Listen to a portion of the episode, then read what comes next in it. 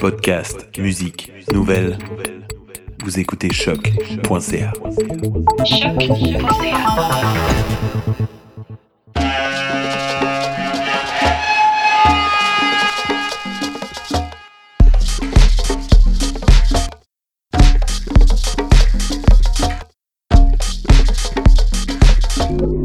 Vous écoutez Mutation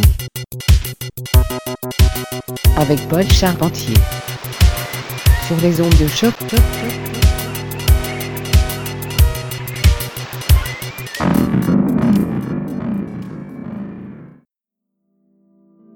Alors imaginons qu'on avait un ADN comme on a dit, hein, donc il y avait une séquence d'ARN messager comme celui-ci, et qu'on vient changer à cet endroit-ci. Hein. Ce nucléotide n'est plus un A, il devient un, un G. Donc ça, on n'a pas mis une adénine, on a mis une guanine, et si on a mis un G ici, si ça s'est passé au niveau de l'ADN, les trois vont être changés et ça peut être une mutation permanente. Donc si la cellule qui a cette mutation euh, survit ou a un avantage, on pourrait euh, avoir cette mutation qui se reproduit, reproduit dans la personne. Si la mutation a eu lieu dans les cellules germinales, elle peut même être transmise à la descendance, avoir une nouvelle variante. Cette modification pour avoir un